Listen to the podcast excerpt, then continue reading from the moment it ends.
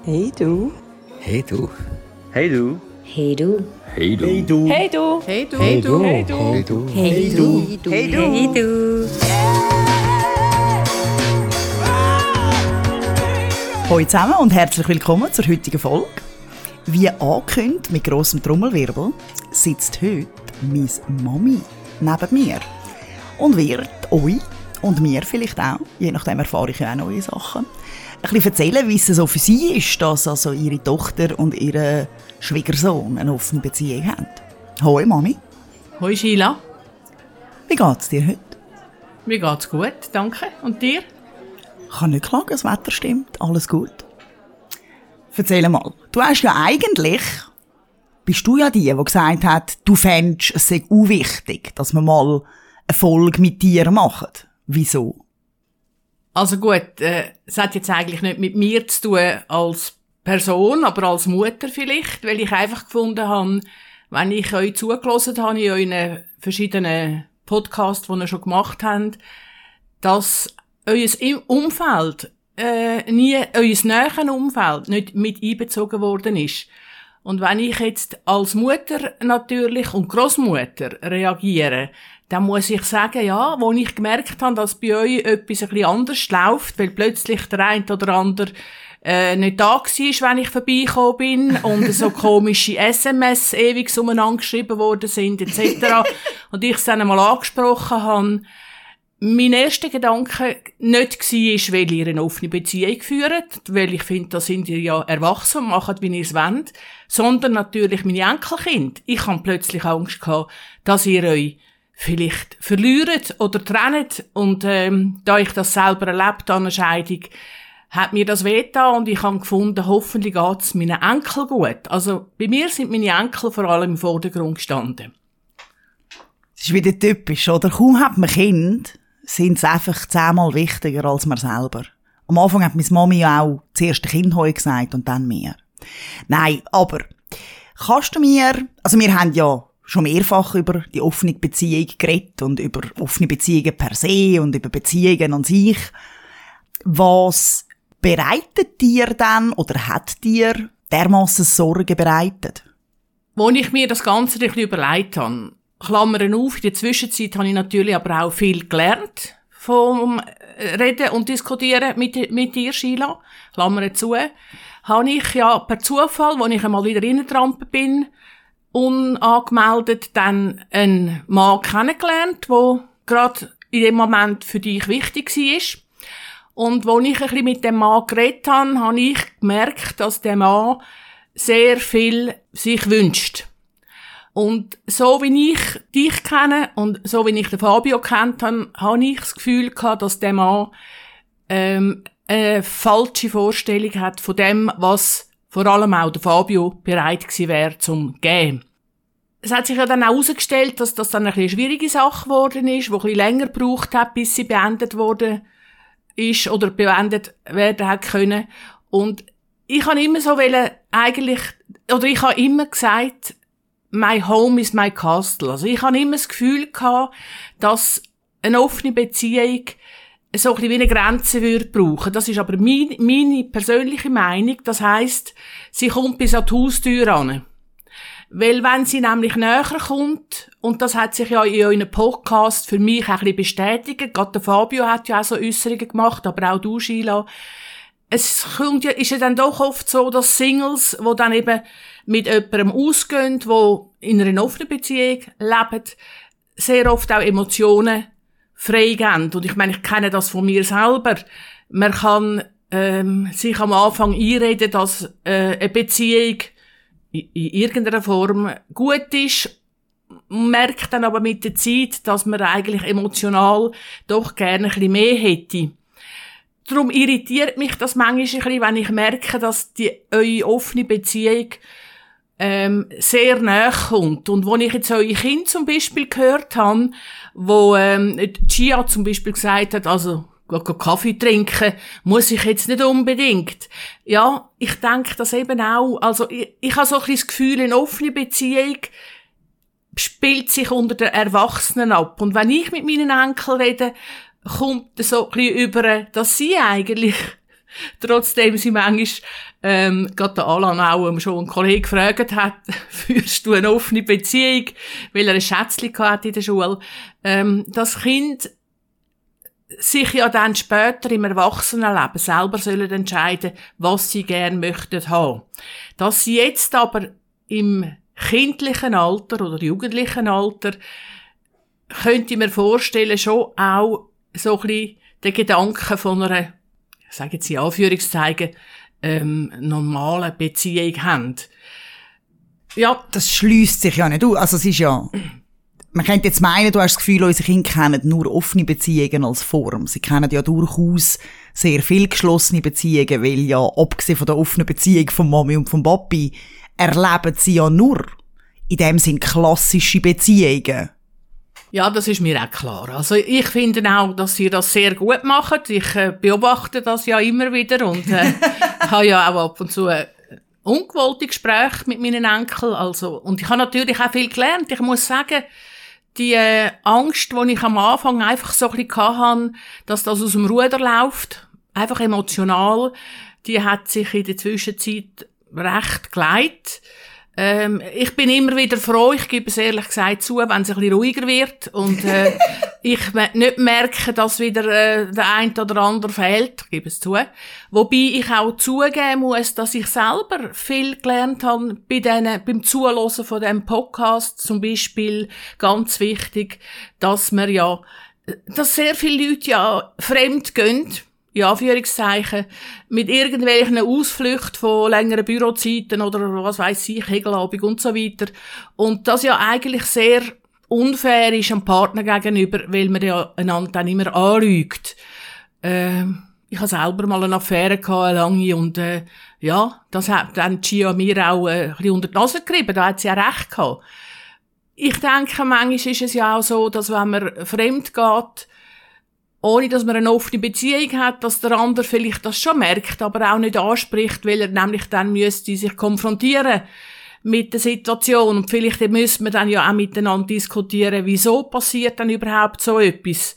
Was läuft nicht mehr gut in der sogenannten geschlossenen Beziehung? Und das andere ist, was ich auch gelernt habe in diesem Podcast, ähm, wo mir auch sehr eindrücklich eingefahren ist, wenn ich eifersüchtig bin, ist es, hat es ja nur damit zu tun, dass ich selber eigentlich unsicher bin.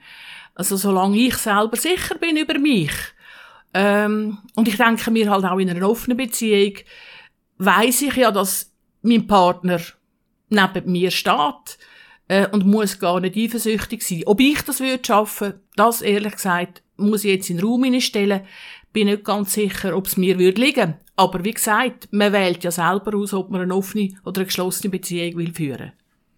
Wenn du jetzt so zurückdenkst, wär's dir lieber gewesen? Ist jetzt eine schwierige Frage, ich weiß. Aber hast du das Gefühl, es könnte besser sein oder einfacher oder angenehmer, wenn zum Beispiel die Eltern von, von, von den Erwachsenen, vom Paar, nicht wissen, dass ähm, die Kinder in dem Sinne, die erwachsenen Kinder, eine offene Beziehung haben? Hast du das Gefühl, das ist eine Belastung, die du lieber vermieden hättest oder lieber nicht gehabt hättest?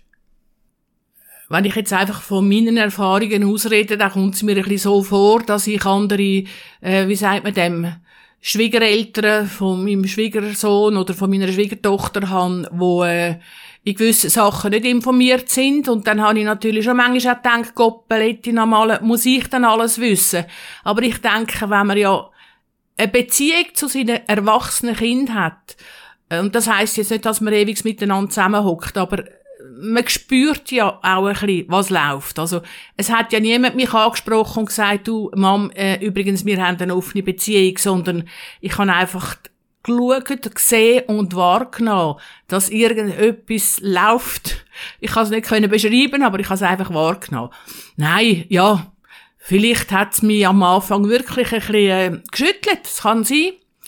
Hat sicher auch noch ähm, vielleicht einen Grund mehr gehabt, weil es auch schon eine Krise gehabt hat in eurer Nähe, wo mich auch äh, halt einfach als Großmutter vor allem, äh, ja sicher, aber auch als Mutter, äh, ich will ja eigentlich, dass meinen Kind gut geht, äh, ein bisschen geschüttelt hat. Aber prinzipiell denke ich, es zeugt ja auch von Vertrauen, wenn man den Eltern kann so etwas mitteilen und auch miteinander diskutieren und auch kritikfähig ist und sagen, okay, du siehst es so, ich sehe es so. Und wenn man fähig ist, ja, das eine oder andere zu reflektieren oder anzunehmen, können ja beide eigentlich voneinander profitieren. Das heisst jetzt nicht, dass ich muss eine offene Beziehung haben. Ich kann also bei meiner geschlossenen Beziehungsform, wie auch immer die ist, äh, stehen bleiben und ähm, akzeptieren, dass meine Tochter mit ihrem Mann eine offene Beziehung hat. Ja, wie gesagt, ich höre schon an und schaue. Aber solange sie kehren miteinander und solange sie miteinander reden und solange sie auch Lust haben aufeinander, und das finde ich ganz einen wichtigen Punkt, nicht nur ähm, intellektuell, sondern auch körperlich, muss ich mir eigentlich keine grössere Sorgen machen. Und meinen Enkel, denen geht's gut. Sie sind gesund und frässig und laut. Und ich denke, das läuft. Also, äh, ja. Und sonst, eben, wie gesagt, ich bin wachsam. habt ihr, habt ihr, habt ihr's gehört? Sie schaut. Und wenn es dann zu viel wird, sagt sie schon. Ähm, eine andere Frage. Wie gehst du damit um? Also, ich weiss jetzt, aber man könnte auch einfach annehmen, dass du ja durchaus mit deinen Kolleginnen, Freundinnen und im Umfeld ja ab und zu auch über Kinder redest. Ist das etwas, wo du in dem Sinn, wenn es zur Sprache kommt, sagst, dass wir eine offene Beziehung haben, oder ist es etwas, wo du eher für dich behaltest und so quasi gegen raus, ja, für und Schlusszeichen, der Ski warst? Also es ist jetzt nicht so, dass ich vielleicht mit meinem ganzen Umfeld über eure offene Beziehung rede, aber ich habe äh, Freundinnen, wo ich mit ihnen über das rede und ähm, ganz offen und eigentlich auch nicht irgendwie ein negatives Echo habe. Ähm, zum Beispiel eine ganz gute Kollegin, sie selber sagt auch, jeder muss selber seine Lebensform herausfinden und schauen, was für ihn stimmt. Und ähm, äh, eine andere Kollegin ist auch dieser Meinung. Ich denke, mein Umfeld ist eher ein bisschen von der Frauen her, eher ein bisschen so, dass, und ich denke auch von den Männern, die ich kenne, eher ein bisschen für eine geschlossene Beziehung. Aber wir sind auch ein bisschen eine andere Generation. Und es hat es auch schon gegeben, dass ich mit einer Arbeitskollegin darüber geredet habe, weil ich gefunden habe, ähm, wir haben ein gutes Gespräch und ich möchte Ihnen einfach aufzeigen, dass Ehrlichkeit ja eigentlich genauso viel wert ist wie das Verlogene. Und darum, ja, stehe ich zu dem. Also, hänge es jetzt nicht unbedingt gerade an die Haustür an, aber es ist für mich okay. Wo wir ja die äh, Folge mit den Kindern gemacht haben und auch im Nachhinein noch, hat sich ja gezeigt, dass wie soll man dem sagen, die Befindlichkeit im Punkto, inwiefern lernt man zum Beispiel ähm, das andere Schätzchen von Mami oder vom Papi kennen, ein bisschen unterschiedlich ist. Ähm, die Kinder haben so gefunden, ich weiß gern, mit wem der oder das Mami zu tun hat, aber ich muss jetzt da nicht einen auf dauernd Zusammenhänge machen. Vor allem äh, ist das sehr abhängig davon, ob sie es gegenüber mögen oder nicht wär's dir wichtig oder würd's dir helfen oder, oder irgendwie, keine Ahnung, etwas geben, wenn du die Leute jeweils kennen würdest, insofern es eine Beziehung ist, die ein bisschen länger dauert? Oder findest du, nein, das ist lieber etwas, wo ich nicht haben möchte, ich möchte eine gewisse Distanz drin behalten? Also, ich möchte gerne eine gewisse Distanz beibehalten und äh, ich muss die auch nicht alle kennenlernen. Wie gesagt. Die vielen. Die vielen. Wie gesagt, ich bin einmal froh, wenn ich dann wieder merke, dass es ein bisschen ruhiger geworden ist.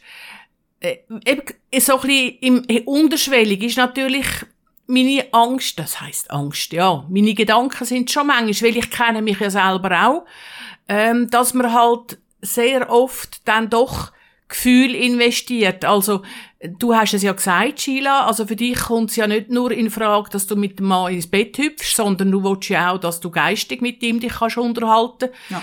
Beim Fabio ist es vielleicht so ein bisschen, wie soll ich sagen, gemischter, die Ebene. Ähm, aber dafür kommt er ja auch sehr oft in Situationen, wo er merkt, dass dann die Frauen sich mehr wünschen, als was er bereit ist zum geben. Er kann da ich nehme es an, bis jetzt immer noch, Bremse anziehen. Ähm, ich gebe zu, wenn ich diesen Namen zu viel höre, dann merke ich, ich muss so ein bisschen wie ein Mürli um mich herum machen, weil das geht mir dann schon zu nahe. Also so viel will ich da von eurem Privatleben doch nicht wissen. Wir langen ja manchmal schon, was mir alle, was mir eure Enkel alles erzählen. ähm, ich bin gut informiert und äh, mehr will ich nicht wissen. Was, wenn ich dich richtig verstehe, aber so ein bisschen aus dem Ecken rauskommt, dass du zwar in dem Sinn äh, akzeptierst oder respektierst, dass wir eine offene Beziehung haben, aber im Grund immer noch eine gewisse Gefahr davon ausgehend siehst. Ja, man kann es so nennen, ja. Ich, ähm, es ist so, wie wenn ich dieser Sache nicht ganz würde trauen, dem, äh, Friede, Freude, Eierkuchen, muss ich ganz ehrlich sagen. Ähm, wobei eben, wie gesagt, also wenn ich die Podcasts gelesen habe, ähm, haben ihr beide sehr gut geredet und eigentlich denke ich mir, kann ich, könnte ich das auch ad acta legen. Aber ähm, da ich selber eben weiss, dass Emotionen sehr unterschiedlich können aufblühen oder äh, stark werden, ja, finde ich das sehr wahrscheinlich manchmal schon noch schwierig, um dann zu sagen, okay, ähm, jetzt muss ich anfangen bremsen. Das kommt da zu nahe. Und ich bin auch froh, wenn die Person, aber das ist meine persönliche Meinung, nicht jetzt gerade auch noch ähm, fünfmal in der Woche oder dreimal in der Woche bei euch am äh, Esstisch sitzen. Einfach, ich habe das Gefühl, das kommt nach. Ich habe das Gefühl, ich habe einfach das Gefühl, es kommt nach. Ich frage mich natürlich auch, muss dann immer alles in die Familie so reinkommen?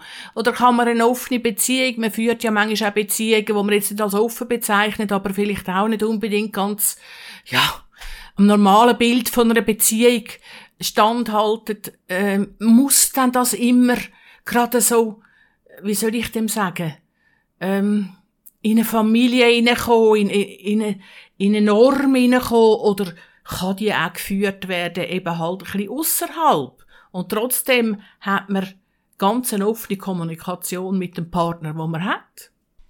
Also ihr merkt, meine Mami ist äh, sehr gut informiert, von mehreren Seiten.